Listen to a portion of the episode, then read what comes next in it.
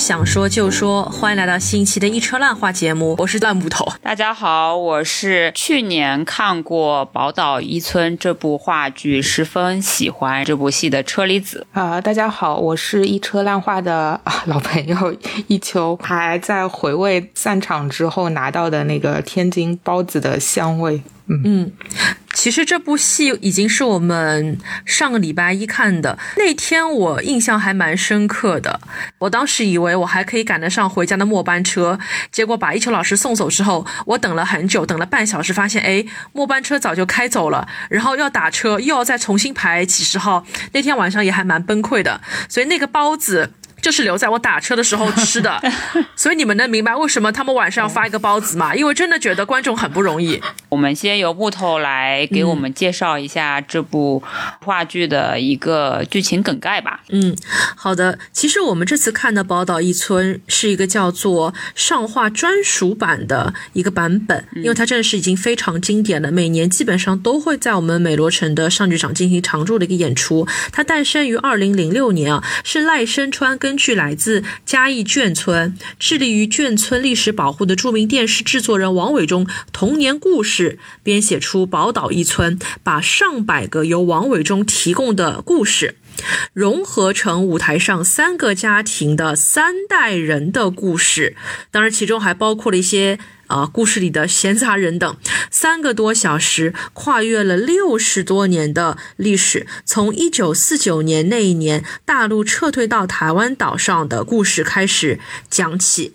所以说，呃，我自己会觉得，如果说从社会学上来说，从人类学上来说，或者说是从你很 personal 的 narrative 方面来说，它都是一个恢宏巨制，而且经历了三个半小时时间，我。在这边是不是呼吁我们每个主持人，我们今天都用一两句话来涵盖一下你们当年看完时候的第一时间的这个感想啊？我们要不先请一秋老师？感想有三句话吧，一句是。任何关于一个时代的大叙事的企图，最终都会落到个人史上。然后第二句话是，任何的面孔清晰的个人史都是非常珍贵而且非常有利的。嗯嗯。第三个是《宝岛一村》，它是一个关于很多老生常谈的道理的故事，但是就是在这样一个特殊的时间跨度和地点之下，会看得你泪流不止，并且捧腹大笑。嗯，谢谢一秋老师。等一下也会有请一秋老师把这三句话里面具体所涵盖的一些人啊和情，我们再一一的娓娓道来。那么车厘子老师呢？其实你们你是我们三人里面最早看这部戏的人哦，也是我们的领路人，我们的灯塔。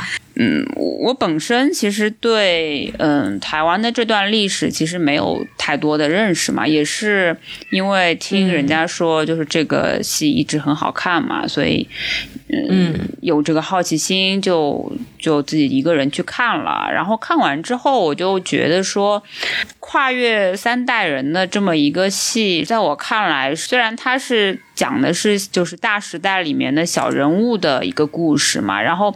好像在这段特殊的历史时期当中，这些人物也没有办法能够足够的左右自己的命运，而是只能随波逐流，然后随遇而安的那样的生活。但其实小人物的生活和细节，面对这个困境的时候，他们的一些自我挣扎呀，一些向上的这种力量啊，才让我觉得非常的感动和感慨吧。嗯，其实和车厘子老师不太一样，因为我其实是一个相信，呃。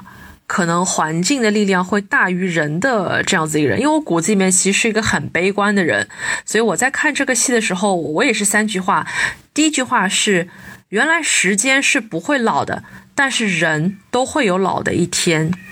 第二句话是，这场戏它是关于和岁月告别的戏，但是它告别了一次又一次，和不同的人和不同的家人，两岸的家人告别，它一场又一场，像是高潮迭起不会散场，但它终究还是散场了。第三句话，周先生和他军校时那个个子高高的帅气的男生一定会迟一点，天上见。这也是我。看的时候我没有看懂的一幕，但是也是经过吃包子的时候和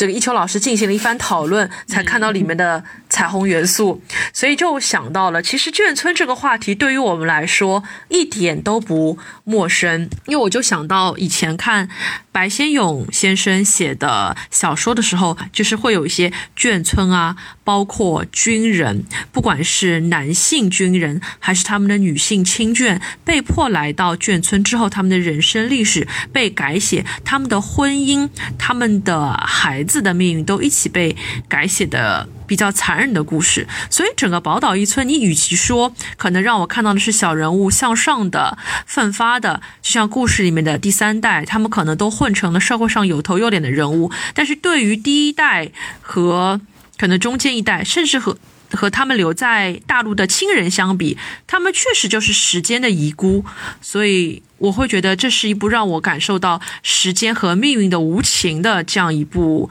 戏，但是它里面饱含着一些啊、小人物的奋斗的元素，但更多的还是让我看到这个大时代一些不可逆的一些无情之处。这是我最深刻的一个感触，所以看完没有觉得很开心，但是也没有觉得很难过，就是觉得还好有这样的一个故事可以记录下来。他，我我相信他是可以 evergreen 的这样一部戏，嗯。然后接下来我想问一下两位老师哦，其实因为我前面也说了，我因为过去有看过白先勇先生的小说，然后包括我以前还有个很喜欢看的综艺，我相信你们也都看过，就是《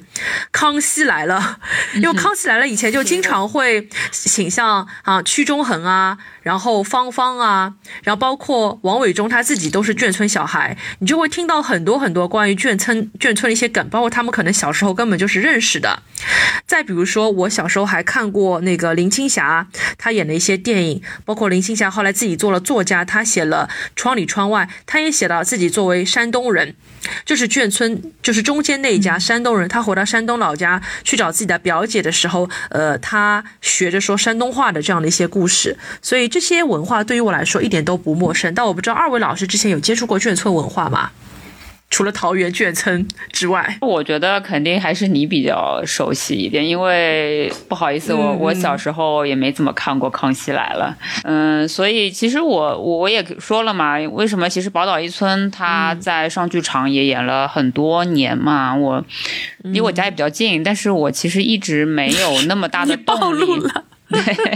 一直没有那么大的动力去看这个戏，因为我觉得好像这个故事，我也不知道是个什么故事，好像跟我我我的生活也没有什么太大的关系嘛，所以我也一直没有，嗯。嗯，在我们家附近演了很多年，我其实也没有特地的去、嗯。呃看过这个舞台剧嘛，直到去年年底的时候，嗯嗯，因为有很多推荐，也听到我们有台制作多情的两位主播，他们说都看过《宝岛一村》这个戏嘛，所以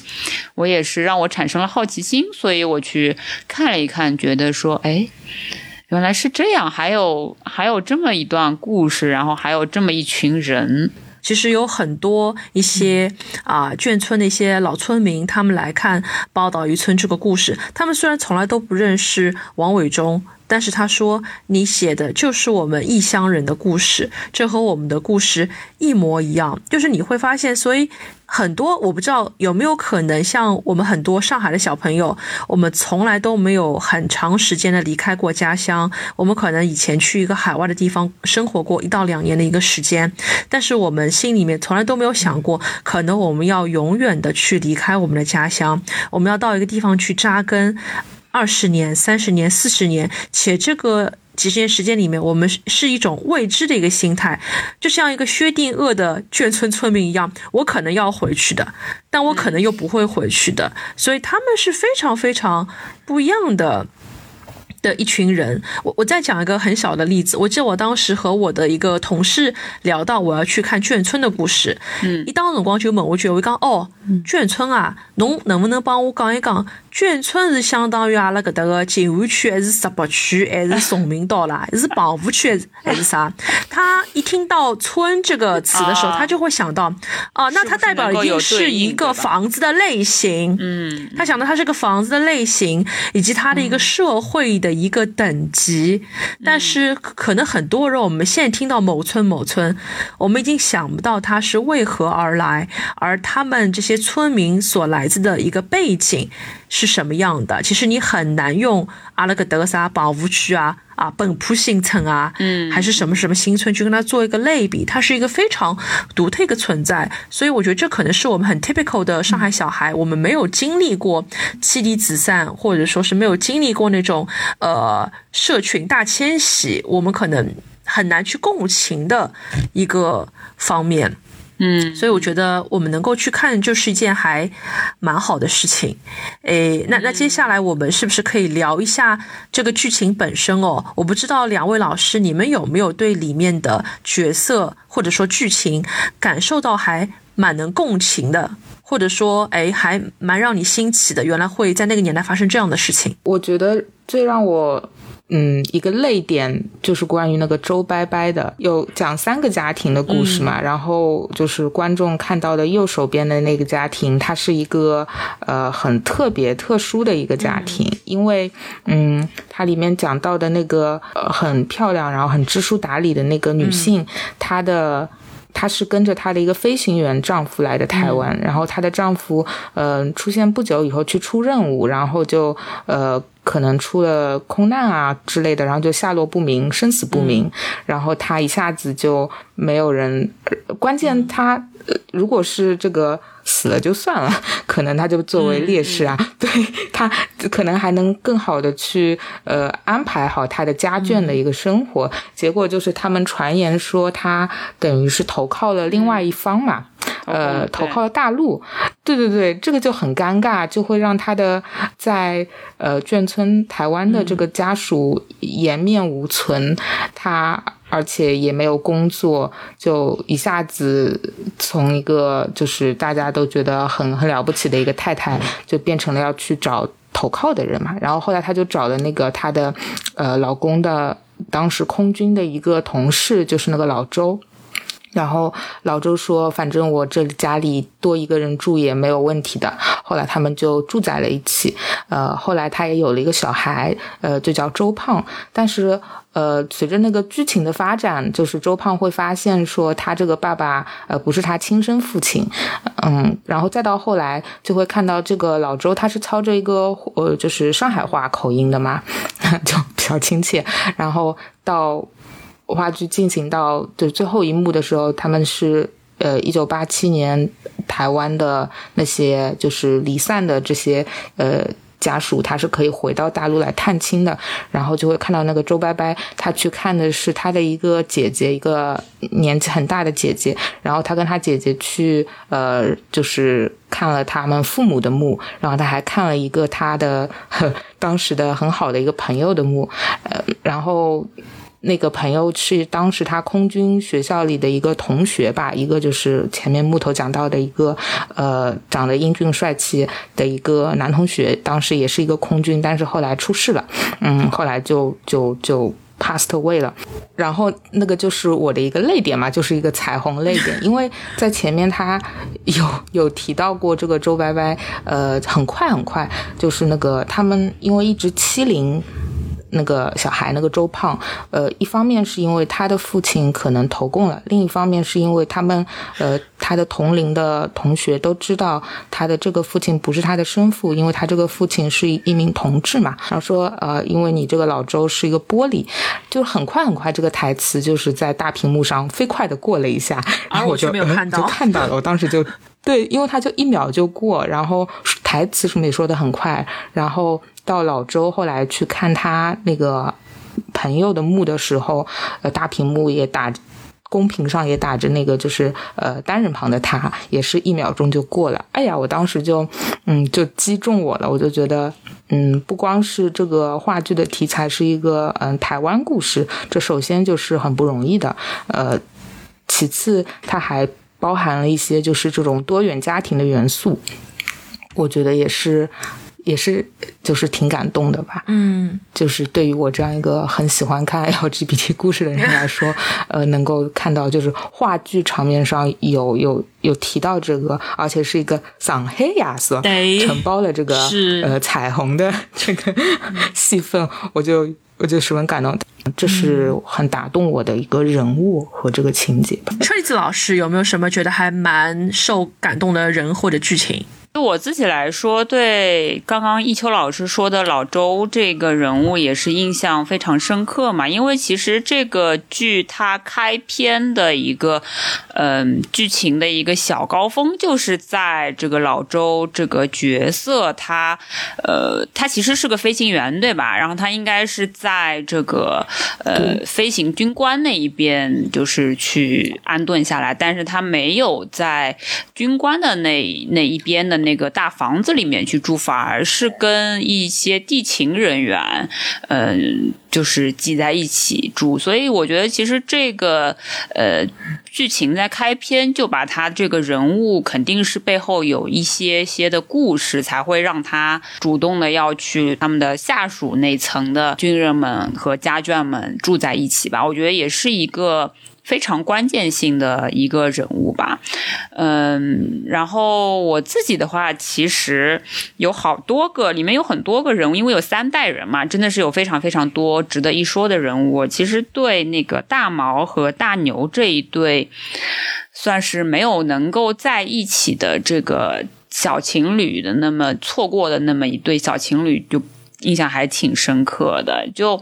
眷村，眷村其实是应该是家眷之村的意思吧？我觉得应该是这个意思。嗯，其实主要这三家人家都是就是地勤人员的那个呃生活，然后只是说后来因为呃这个冷如云和。嗯，李子康他们是这个就是周掰的那个也是朋友嘛，所以有来串门啊什么的话，到后来就是子康他就是呃被传投共之后，冷如云又跟那个周掰在一起，所以才会才会有这样子。其实还是主要还是一个相对来说一个平民阶层，没有什么军衔，没有太多军衔的那一群人的生活嘛，你就会发现他们的生活是非常非常拮据的，就是呃里面那个。呃，小朱和朱嫂是吧？就是小朱应该是个山东山东大汉，然后朱嫂是台湾的台湾媳妇儿嘛，等于对。然后朱嫂是我最爱，好喜欢朱嫂。他们就是直接是没有，可能一开始也没有被分配到嗯住所，是在两个房子中间，等于说是搭了一间草就是屋子才住下来。然后他们家还是。就是家家里面那个客厅的，就正中间有一根电线杆嘛什么的，然后他们就是也是这种，嗯，夹缝里生存，然后还什么偷电线杆的电啊什么这种，对吧？然后就做这种事情来来存活下来，因为当时确实也是，嗯，比较难出去找工作，比较难生存，就是靠一点点这个军军饷嘛，然后口粮这样子来养活一大家子人嘛。我我看。到那个，嗯，就是王伟忠，他有拍过一个纪录片嘛，然后他妈妈，呃，他妈妈就是。那家应该是比较像是里面那个老赵那家人的那个原型嘛，就说他们一开始过来的时候，其实呃王伟忠的爸爸也是，嗯，就是其实是一个只有一个人的那个地勤的呃口粮的那个供给，他们其实其他人都是没有这个呃没有这个机会去分配到粮食的，所以其实非常非常艰难的，他们其实里面有很多。多人可能是不应该来，不应该来到这块地方，但是因为呃，就是某种种原因，还是被带过来了嘛。那其中它里面也有一些一开始的一个剧剧情，就讲到说，有些人可能是冒名顶替了别人的这个头衔，然后。过来的是吧？就是，呃，会有很多其中不可言说的一些剧情在里面，所以我就觉得他们真的是在夹缝里面讨生活的一群人吧。然后，其中那个大毛跟大牛这一对没有修成正果的情侣嘛，也是当时就是等于是赵家的那个大姐，第一个第一个就是长女和那个朱家的那个呃第一个长子就是谈恋爱嘛，但是其实是呃赵嫂她非常反对她的女儿跟一个也是在眷村成长起来的小伙子生活，因为他们眷村这个。呃，环境实在是太糟糕了嘛，然后大家其实都没有钱，都很清苦，他就希望他自己的女儿能够嫁一个。就是至少是军官，或者说嫁一个老美，对吧？所以其实我觉得，嗯，就是这一对恋人真的是，嗯，苦命鸳鸯嘛。然后结果后来是那个大毛他没有搭上那班去去国外的船，然后因而就错失了自己的这一段呃感情。然后后来结果他就后来就辗转跟，也就变成了歌女嘛。后来就离开了这个眷村，离开了台湾这个地方，去到美国。去做，嗯，也是讨生活。然后我们看到，我们，呃，在后半部分，他跟这个大牛有一个重逢的戏嘛。他们两个其实已经物是人非啦，就大牛已经成为一个老板啦，做生意的老板，活得过得还不错。然后也是成家生了小孩这样子，嗯，然后但是。大毛他就是在拉斯维加斯的赌场里面做一个工作人员发牌这样子，我觉得也是让人觉得还挺唏嘘的。嗯，每个人的境遇都，呃，阴差阳错当中就会变得非常的不同嘛。嗯。其实这个就讲到了一个我还蛮想聊的关于眷村年轻人的婚姻这样的一个话题。嗯，因为其实我觉得爱情和姻缘是贯穿这部话剧一个很重要的一个元素。我们可以看到第一代移民，我们看到这个。老朱在来到眷村的时候，他其实那个时候我们不知道他在大陆是已经有了一个原配老婆，嗯，但他还是找了朱嫂。刚开始是说着闽南话，他们彼此其实。并不能完全听懂对方的语言，他们吵架的时候，甚至会故意说对方听不懂语言来气对方。这样的一对欢喜冤家，你就会发现，婚姻这个事情，它在一个很艰难的生活环境当中，它成了一个必须要有有的一个元素。女孩子也愿意嫁给这个男人，而男人也认为自己需要有一个人帮他在这里重新开展一个新生活，有一个新的家庭。所以这个时候就会觉得，婚姻在那个时候。它是非常理所当然的，这又又让我想到华老师的 华老师的最新的，也不是最新了，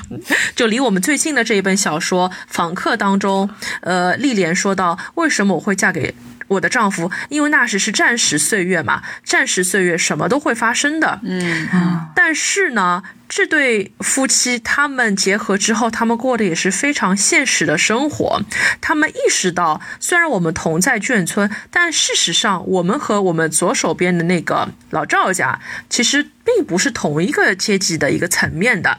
然后左边的这个赵嫂，她毕竟曾经她是啊北京的一个。彝族吧，算是没落的一个贵族。他认为他的女儿如今已经过着不如自己年轻时候的那种生活了。那如果你要突破你的圈层，那你必须你不能找在眷村里面同样等级的这个男孩子，要不然侬就是一辈子顶一趟投胎没戏了，侬一辈子就无疾。其实这种想法，我觉得在我们。对，在我们现在的父母的脑子里面也是会有的，但是对于赵嫂这样一个人物来说，她曾经过过一些好的日子，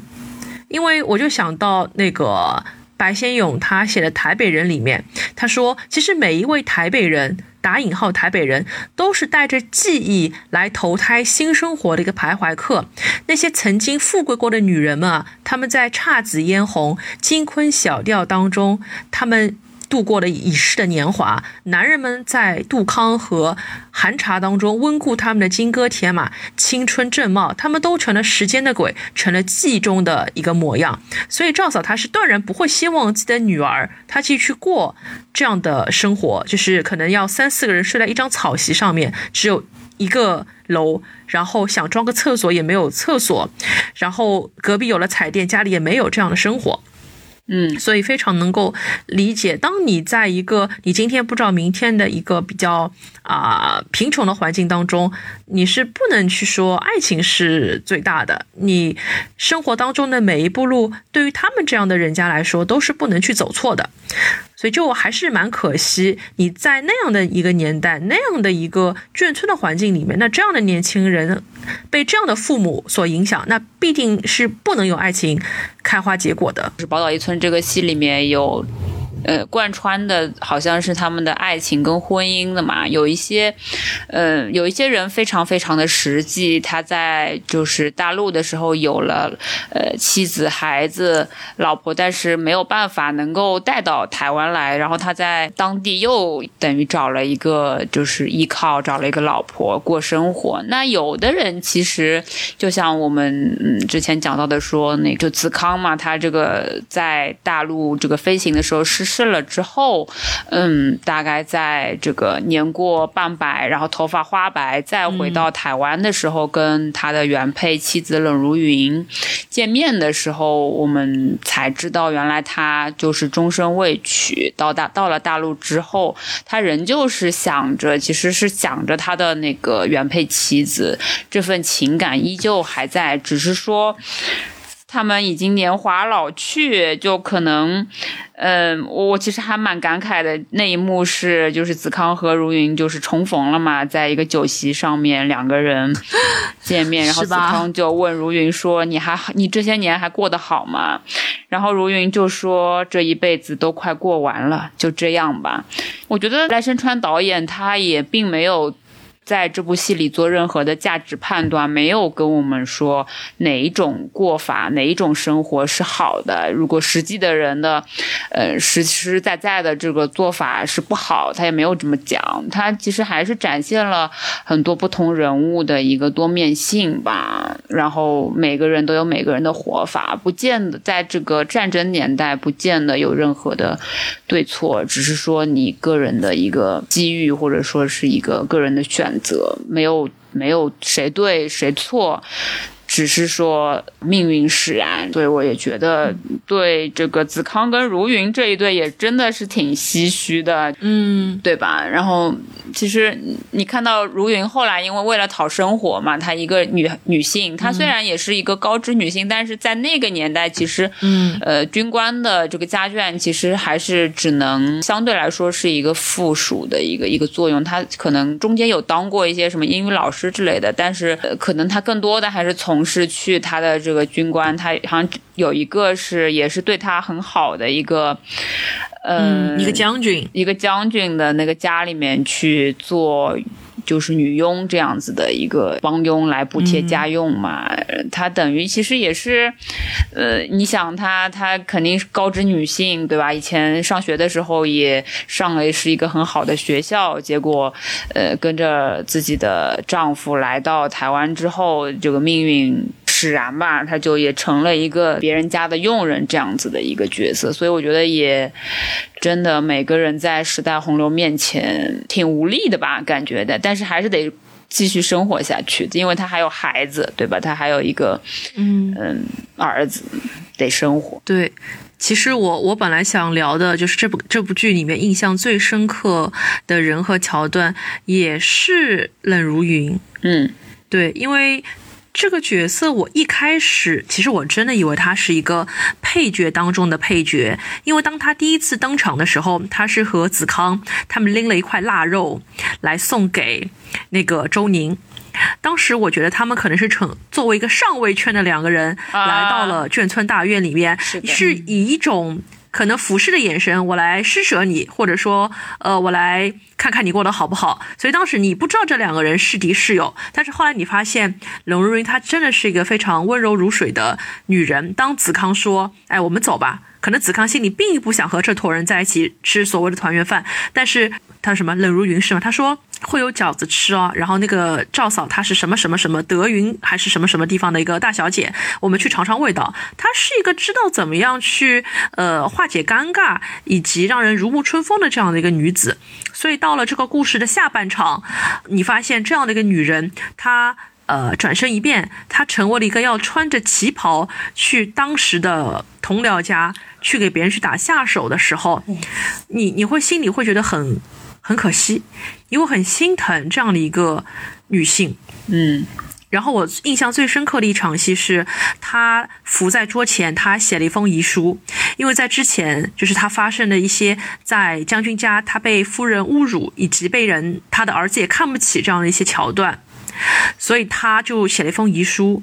然后呢，她就一个人。出门，他先是到了一个火车站的一个月台，你听到有轰隆隆的火车声响，你觉得他可能想跳下去，可是他又没有跳。他一个人又坐公车坐了很久，他晃了一个晚上，最后他还是回到了眷村。他决定自己还是不要死，所以这一段戏让我对。呃，冷如云这个人又加深了一个看法，他其实是有一定生命力的人，他一直活到了子康这个角色回来，所以在那个圆台面上，我其实一直在观察，呃，冷如云这个角色他的一个表现，他可能一开始他内心是有一丝波荡，但是他又努力的克制住自己内心的这个波荡，等到和子康面对面的时候，他先是非常礼貌的问起对方好不好，然后说，嗯，这个孩子他是你的呀，然后一点点、一点点、一点点的，你看他身体里面有一丝绝望，然后也有一丝丝愤怒。我以为他会把手上一杯酒浇到子康的脸上，然后我就可以拍大腿，拍大腿，哎，叫得好，这个渣男，但是也没有。就像他说的一样，一辈子已经过好了呀，你再恨又能怎么样呢？所以，我觉得对于冷如云来说，命运跟他开了一个很大的玩笑。但是最终，好在这一生，你遇到的好人比坏人多。你有周伯伯，你有眷村那么多老百姓，其实都是在呵护你。所以你会发现，这个舞台上他没有任何一个坏人，而最坏的坏人可能只是时间和命运。是最大的敌人，这就让我想到一个反比哦，就是在白先勇的这个描述十四个异乡人的台北人中，有一个故事叫做《一把青》。一把青这个故事，它后来被拍成了电视剧哦，在里面有一个女主角，她叫朱青，她和冷如云一样，她嫁给的是。空军飞行员，但是故事不一样的是，在这个故事开始的时候，他已经成了一个遗孀，他是一个空军遗孀。他在十几岁的好年纪，他爱上了英气勃勃的飞行员，他为了飞行员，他辍学私奔，硬要和这个飞行员在一起。那你本来会觉得这是一段像张恨水一样的鸳鸯蝴蝶梦，但是他硬生生的就是被一场内战，他逼成了一个阴阳两隔的苦情戏。所以当他辗转来到台北的时候。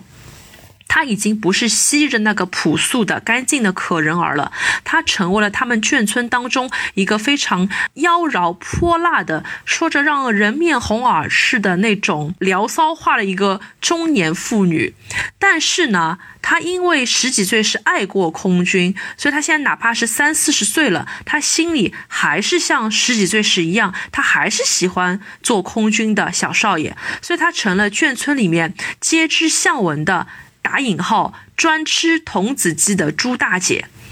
但是命运又是何其的相似。他新爱上的这个人，他依旧是一个空军，但是这个人呢，他还是一样，和他的第一任丈夫还是死在了飞机上。所以，他和冷如云的命运就非常不一样。冷如云的话，他非常。坚强的过完了这一生，他某种意义上说，他还是去 move on 了。他在一个最困难的情况下，他选择了一个婚姻上的一个形式上的一个靠山，然后在将军家里面也得到了经济上的靠山。但是白先勇这个一把青里面的这个朱青，他从十几岁到四十几岁，他依然在寻死觅活，他并没有对得起自己几十年来的生活磨砺。所以还是比较可惜的，就你会觉得这些女性角色啊，那些去到眷村的女性角色，她们要么就是屈服于这个环境，她要不还是会按照她旧时的少女时的习惯来过着新的生活。他们的记忆非常的好，他们又是很感性的动物，他们可以在新的家乡唱着故乡时的歌，保持着年轻时候喜欢异性的这个口味。他们会穿着十几年前从大陆带过来的名贵的布料，他永远都不觉得自己是过时的。但是过于沉湎旧事物和旧旧心得的过程当中，他隐隐约约过去的命运又和现在的命运所重合起来。所以，很多在白先勇的小说当中的女性角色，后来的一生过得都是非常不好的，还是会觉得宝岛一村给人一种力量是，他们还是 survive 下来了，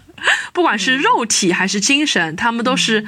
Survive 下来了，我觉得可能就是导演赖声川在，嗯，在编剧也是他嘛，嗯，在写这个故事和刻画这个三个家庭的时候，还是尽量让这些这几个家庭还是有一些好的一面和有一些比较让人欣慰的，怎么说，就是欣慰的方面嘛。因为，嗯，你又会发现，就像你说的，肯定当一个就是他们被迫迁徙到一个。呃呃，陌生的环境的时候，有些人会非常快速的去适应这个环境，有些人自然会还是怀念着过去的自己。我就会觉得，让我觉得很有生，其中很有生命力的一个角色就是。嗯，朱嫂，朱嫂，因为她是那个台湾媳妇嘛，然后她一开始到这个眷村成为眷村 媳妇的时候，她什么都不会，但是她跟着这个老赵的老赵的妈妈，对吧？呃，学习这个做天津的包子之后，就有了很多的手艺，然后反而后来成了他们这个三三户人家里面就是最最富裕，然后也是最就是最比较小康的那个家庭嘛，对吧？因为他。他一直就是这个手艺，嗯，呃，非常有名。然后他们家就靠着嗯他的这个做包子的手艺跟热情的职身态度，呃，过得就还不错。我觉得，就你会发现这个人物也是还挺有趣的，他的适应能力就特别特别的强嘛。然后，呃。就是当时那个看那个纪录片的时候，里面也提到过有一个就是角色，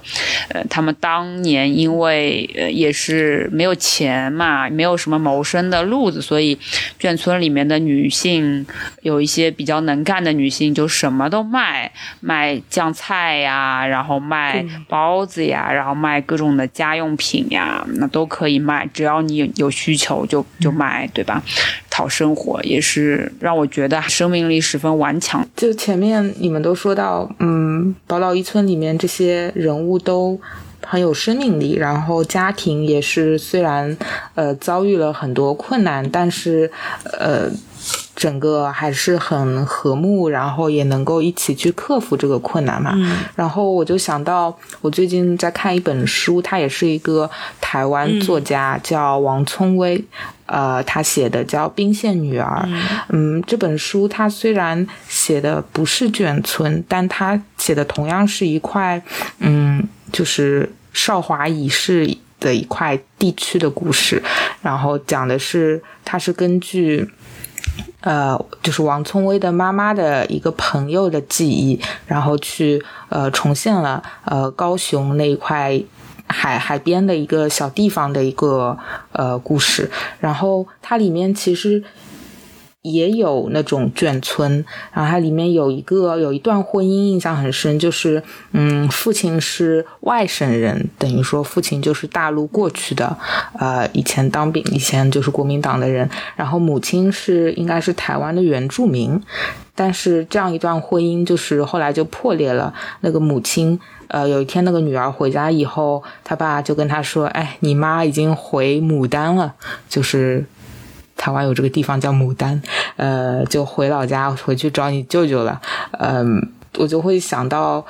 哇，这个家庭就这么破破碎掉了。嗯，就是和宝岛一村里面那个三个主要的家庭还是很不一样的。嗯，然后这个外省人和台湾原住民的这个家，还有一个很特别的地方，就是他们家，嗯，当时处在的这个位置上。家里也有一个，就是哦，叫变电箱，就是说他们家里面站的那个呃地理位置正好也有一个像电线杆一样的东西在那里，就是和那个呃话剧里面就是当中那一户人家就特别像，嗯，对，我就想到这。讲到 电线杆的那家人家，真的很好笑。我觉得他们在打造这个戏剧的时候，应该有想到哪一家是流泪担当。哪一家是搞笑担当？我觉得电线搞笑担当，电线杆那家是不是是搞笑担当来的？就我好喜欢这对夫妻，他们可能是三家人家当中可能文化程度和这种阶级等级最低的一家。他们做天津包子，然后，呃，儿其中的一个小儿子还继承了包子生意。然后，山东老汉他又特别的抠门，就是以前没有房子的时候是别人施舍他了两面墙，然后现在有了房子之后，就是开始问别人去接电线的费，也不知道这个生意是怎么做的。然后他带着这个朱嫂回到自己山东老家的时候，他跟朱嫂说：“这里边有个人，他年纪比大，你得管他叫姐。” 她是你姐还是我姐？是你姐。然后当时，当时这个他手上还拎了两盒像凤梨酥一样的东西，就咔嚓就掉到了地上。他瞬间就明白了啊，原来我可能是一个小老婆。嗯，所以当时我觉得这个时候，这个女演员她叫凤丽哦，我不知道她到底是台湾人还是大陆人，她那个口音真学的好像。她。站在台前面对我们的时候，他深深的吸了一口气。但是当他背过去的时候，他真的管人家叫姐，然后还掏出了从裤子口袋里掏出了红包，给了他没有血缘关系的所谓的儿子和孙子。当时我觉得好伟大，这这就让我看到了，其实也许台湾女性真的是非常的温柔。又或者是这个女性角色，她特别的温柔。虽然这样的温柔在现在我我不提倡哦，但是你会觉得她是这个剧作里面一个比较能够有。同理心的这样一个人，你你想象一下，如果他当场在老家发飙，那是不是让老金不是老金，他是不是让那个叫叫什么老老朱就很难做人呢？所以就是我看完之后，我记得我那天写豆瓣说说，哎呀，这个做天津包子的朱嫂是我全剧最喜爱的一个角色。她从一开场到她不说国语，到后来她可以说，但是带口音，一直到她最后去台北。去到山东老家，她跟着她的这个老公，真的是做到了嫁鸡随鸡，嫁狗随狗，然后她自己还是任劳任怨，所以我真的很喜欢这样那种传统的，像像日本电视连续剧里面大和福子一样的角色。虽然这个年代我不提倡，但真的让人很喜欢。这也是另外一种生命力嘛。她可以很温顺，但是在修理老公方面，她又可以很彪悍，可以对着骂。但是也可以做到不离不弃，我觉得，嗯，真的是很爱他。嗯，讲到这个眷村里面很多女性的牺牲，嗯。当时那个年代，我不知道是他就是编剧特意选的这个这样子，还是当年就是其实大家呃女性为了讨生活，除了卖卖东西，嗯，其他的可能性就嗯没有这么大。可能是因为他们也没有嗯那么多钱供子女去上一个好的学校吧。就里面有好几个人物，包括这个大大毛嘛。里面还有呃，他们隔壁就是没有说是哪家，就叫大辣小辣嘛，呃，两个女孩子也是去做这个陪酒女的，对吧？就是。你觉得当当时的可能，他他们在眷村里面的很多女性，就是第二代的这个眷村子弟，他，呃，如果说就是学习成绩或者怎么样不太好的话，他可能也没有太多的能够在外面生存的一些可能性嘛。然后，所以就是，嗯，他们为了比较。实际的能够家生活，然后能够给家里面有一些补贴，呃，出去做陪酒女，他们。其实也是，就是这个剧情里面比较矛盾的一点，是因为陪酒女就是名声不好嘛，大家也都知道是等于算是出来卖的这种，呃，第一代的眷村人民就会觉得说看不起那些他们二代的很多做陪酒女的这样子的一个些女孩子拿回来的钱，然后他的呃大姐那个赵家他他大姐大毛也是到后面，嗯，跟他的就是妹妹也有一些冲突，就是说他当了陪酒。女之后，她要拿一些钱回来接济家庭，然后他的妹妹就其实还是蛮不理解他的嘛，为什么要去干这个事情？我不晓得是不是导演特意选择的这几个。人物他们都，嗯，他们都是选择有这样子的命运啊！我不知道，呃，一秋老师你在看那个《冰仙女儿》的时候，是不是可能因为是有美国大兵嘛？美国大兵应该说是，嗯，经济条件还是比较好的嘛，一群人，所以是不是有很多的这是陪酒的女性是这样子来生活的？有啊，对。我在里面有一个角色，一个叫呃欧妈桑的女儿，她就是要离开圈里，但是这个圈不一定是宝岛一村的眷村，因为它整本书都有很多很多的。就是提到“卷”这个字，反正就是离开老家，他要呃，就是想出去看看，想去台北，想去旧金山，想去北极。然后他说了这样一句话：“说我永远也不回来了。”然后说好以后，那些大人们听了都觉得非常的伤心，觉得小贝说这样的话，呃，可能就是很可能是成真的。然后他书里就写到一段。呃，这个欧玛桑女儿在那里想着，呃，未来是什么样子？她其实想不明白，觉得未来是一片触目惊心的白，这个白背后是非常空虚的景色。然后王聪威就写了一段他幻想着自己去做陪酒女的段落，呃，我觉得写挺好的，我大概念一下。他说，嗯，他想象自己将在明晚于一家美国水手爱去的酒吧里，温柔倾听伴侣的细小怨言。耳中甚至会听见有人言之凿凿地说：“他喝了血腥玛丽，剥了花生壳。”呃，然后他跟随陌生的茶仆人前往一家午夜璀璨舞厅，在如沙滩漫步，呃，潮浪舒缓的夕阳迷幻乐音中，他试着将身体放弃于宽大的绒毛沙发里。对，就是这样子的一段话。所以我觉得。可能陪酒女就是陪美国大兵喝酒的这个职业，在当时是一个比较常见的一个职业吧。然后，嗯，《兵线女儿》当中还写到的一个就是叫钻石女。就是站街女，她在书里叫钻石女，啊，这个也也也是一个啊工作的选项，当时女性工作的选项，好像别的确实，嗯，可供女性选择的这种非常的狭窄吧，好像好像不太有什么很很体面的工作。对，就突然发现，不管是兵线女儿还是宝岛一村，好像女性在特殊的年代。总是会比故事男性过得更曲折和充满挑战一些。就突然之间又想到了刚才一秋老师说，在宝岛一村当中，大牛这个角色在若干年后在拉斯维加斯又遇到了我们这个大毛，但他已经摇身一变变成老板。我我当时在想，宝岛一村当中的这些眷村的男孩子们，他们是通过什么方法？发家致富的呢？我我当时有点不太理解，因为我憧憬的场面是，呃，大毛和大牛他们是两个天涯沦落人，说，哎呀，我其实混得很差，哎，你混得好像也不咋地，不如我们就凑合一对嘛。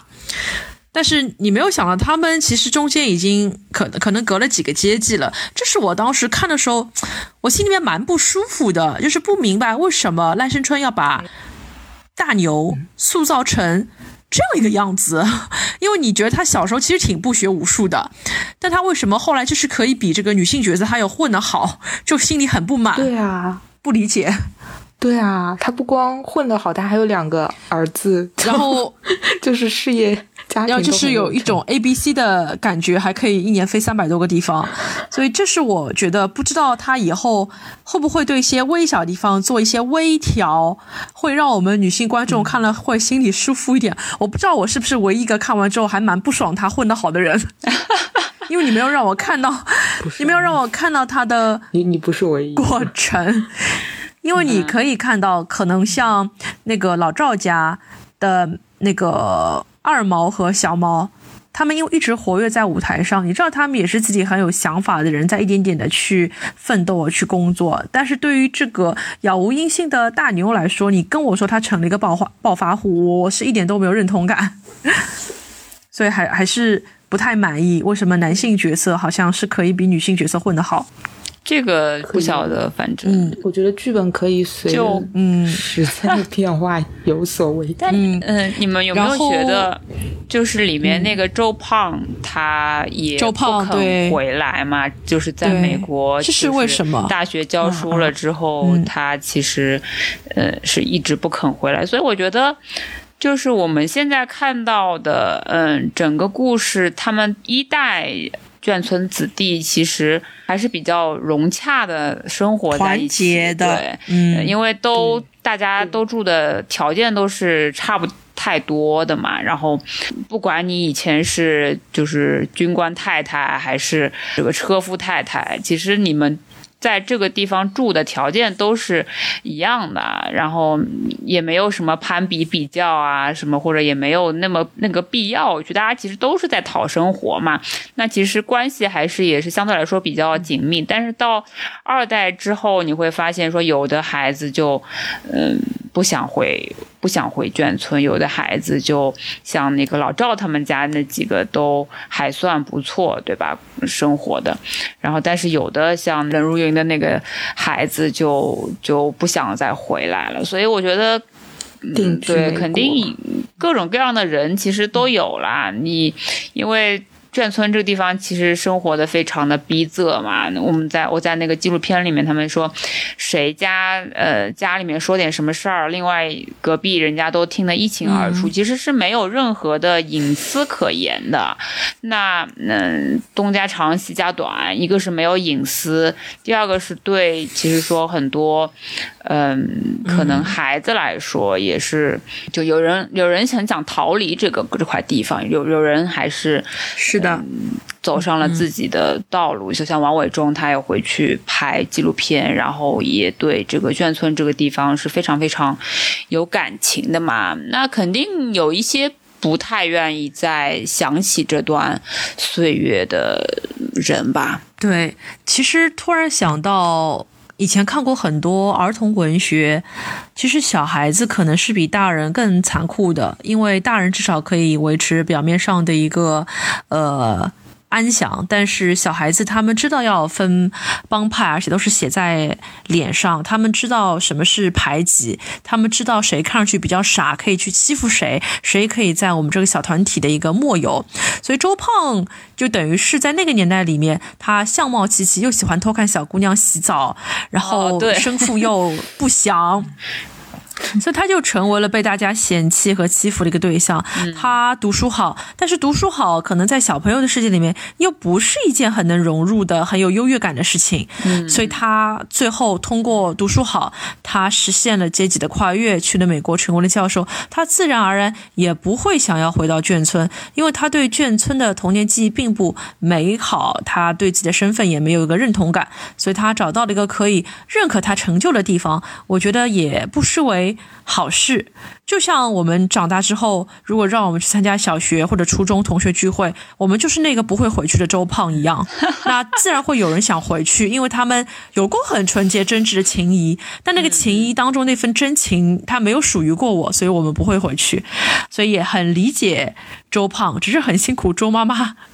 就等不来。然后我还在想，如果周胖真的是你和子康的孩子，他会不会太胖了一点？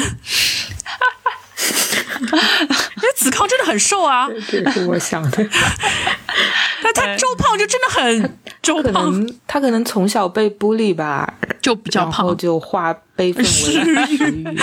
对，所以我我其实觉得就是，嗯，整体上当然这个这个戏的整体上还是挺还是比较让人觉得有哭有泪有笑，还是比较治愈的。但是，嗯，但是个体上面还是会有那么一两个角色是一些并不那么愉快的记忆，他这个戏也没有说呃掩盖这一点吧。我觉得真的是你在这一个眷村宝岛眷村这一个嗯，像是一个小社会里面，因为它里面，嗯，到后来等于是也是一个。非常有特色的生态的一个一个场场所嘛，你在里面就是可以买到各种各样的东西，你可以不用去其他地方也能生存的，嗯，不错。然后邻里之间大家也都是一同长大、一同成长的老邻居，几十年的老邻居嘛。但是，那其实肯定还是会有一些失语的人群在里面，他们。并不是这一段，呃，这这段经历是一个好的经历，对吧？所以他这个戏其实也没有避讳说，有的人其实，嗯，也对，没有没有很 appreciate 这个回忆了。对对，睡子老师，咱们这部呃《宝岛一村》，他还会继续在我们的上剧场去演出吗？到五月九号吧，好像啊，是到五月，是到五月九号啊。就他，因为他这个戏其实也演了很多年的话，其实每年都，呃，每年都会在上剧场这个场地演。嗯，我觉得其实上剧场的他这个这个剧场其实还是。观众 friendly 的吧，因为我们知道，其实，嗯，呃，上海地区现在有很多的这种大、超大型的剧场，动不动就一千多个座位，像文化广场的话是差不多一千五百。多个座位了，已经是，所以上剧场的话，它差不多能够容纳六百六百多个人嘛。之前看那个赖声川的一些采访的时候，他就说，其实他觉得，嗯，还是大概是五百到八百个人左右的这个剧场会比较适合那个观众去观看。所以我觉得也是，我那个时候是买的二百八的那个票嘛，其实是坐的相对来说比较靠后的，但是。嗯，即使是比较靠后的位置，我觉得看这个呃这部戏，我也还是能够看的会比较清楚，也还是能够隐约看到舞台上呃演员的一些表情跟强烈的情绪的表达嘛。那就不像很多大剧场，你可能坐的嗯在一楼坐的最后末尾几排，你基本上也。看不太出来那个舞台上这个演员的表情了嘛？我就觉得这点其实是上剧场的一个优势吧。所以今天我们其实也录了很长时间了，我们要不要在节目的最后，我们每人再说一句话来推广一下这部剧呢？演了很多年这个戏，嗯，也一直有源源不断的可人会去观看它。我觉得就是讲的是那个。虽然讲的是大时代里的小人物的故事，但它也是全人类的一个写照吧。其实我们在全世界各地这种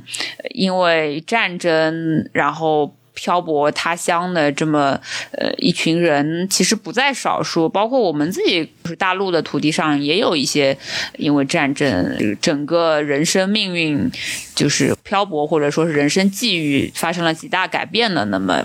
一些我们的我们的祖辈的故事，对吧？所以其实它是一个还是人类一个共通的一个情感，嗯，是，我觉得就是真的是，如果说嗯是有一些观众想要呃来上海旅游，或者说是文艺爱好者的话，其实是可以跟比如说父母啊，或者说是跟一些家人嗯一起来看这个戏，它是还是一个比较老少咸宜。然后比较有深度的那么一个，嗯，我们一秋老师来来最后推荐一下这部剧吧。嗯，我觉得这就是一部非常深呃深入浅出的剧，嗯，它非常的呃容易看进去，然后全程也没有尿点，虽然时间很长，但是非常喜有吗？有恶有 恶点，就还有。有恶点，对对对，但非常吸引人吧？就对，就像车厘子说的，很适合带父母看。然后对我来说，它让我呃开启了一个对于台湾近代史的一个呃兴趣的大门。因为之前我有看文学作品，但是文学作品确实会相对比较的，嗯，一个是晦涩，还有一个是会写一些相对灰暗的东西，或者就是。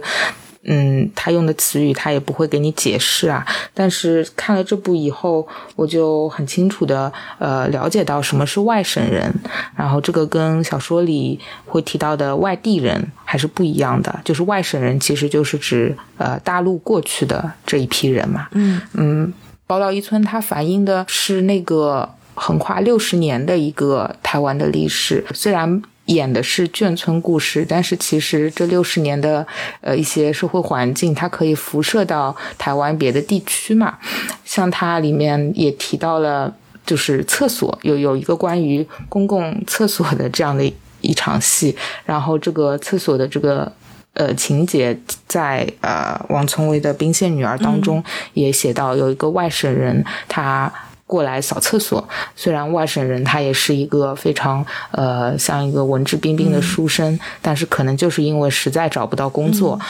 然后就只能够来他们当地去询问说你们这些就是外面的公厕需不需要人打扫啊？就这样一些细节，呃，能够看了这个话剧以后，帮你呃打开通往。这个了解台湾历史和文化的一个呃非常友好的一扇大门吧。是说到外省人，突然想到，其实这部剧里面还有一个我很喜欢的喜剧角色，就是一个谁也听不懂他在说什么的一个蒙古大汉。是，就是到了最后，蒙古大汉自己也发现，原来几十年过去了，我跟你们在一起喝过的茶、聊过的天，都是虚无的吗？但是又觉得很会心一笑，因为大家都是老邻居了，哪怕我们不知道你在说什么，但是我们心是可以连在一起的。就那个时候也觉得还蛮好笑的，呃，然后我和二位老师不一样，你们推荐给来上海旅游的朋友，然后还有推荐给想了解这段历史的朋友，那我其实是想推荐给我们上海人的朋友，嗯，就是。啊，其实可以推荐给全人类了。为什么呢？我觉得，如果你喜欢台湾的话，你要去看《宝岛一村》；然后，农扎拉上海人，你是我们上海小嫩的话，你更应该去看驻场在我们美罗城上剧场的这个《宝岛一村》，因为你如果想懂得台北人的乡愁，你一定要从上海的乡愁开始去体会。首先要从爱惜自己的家乡开始。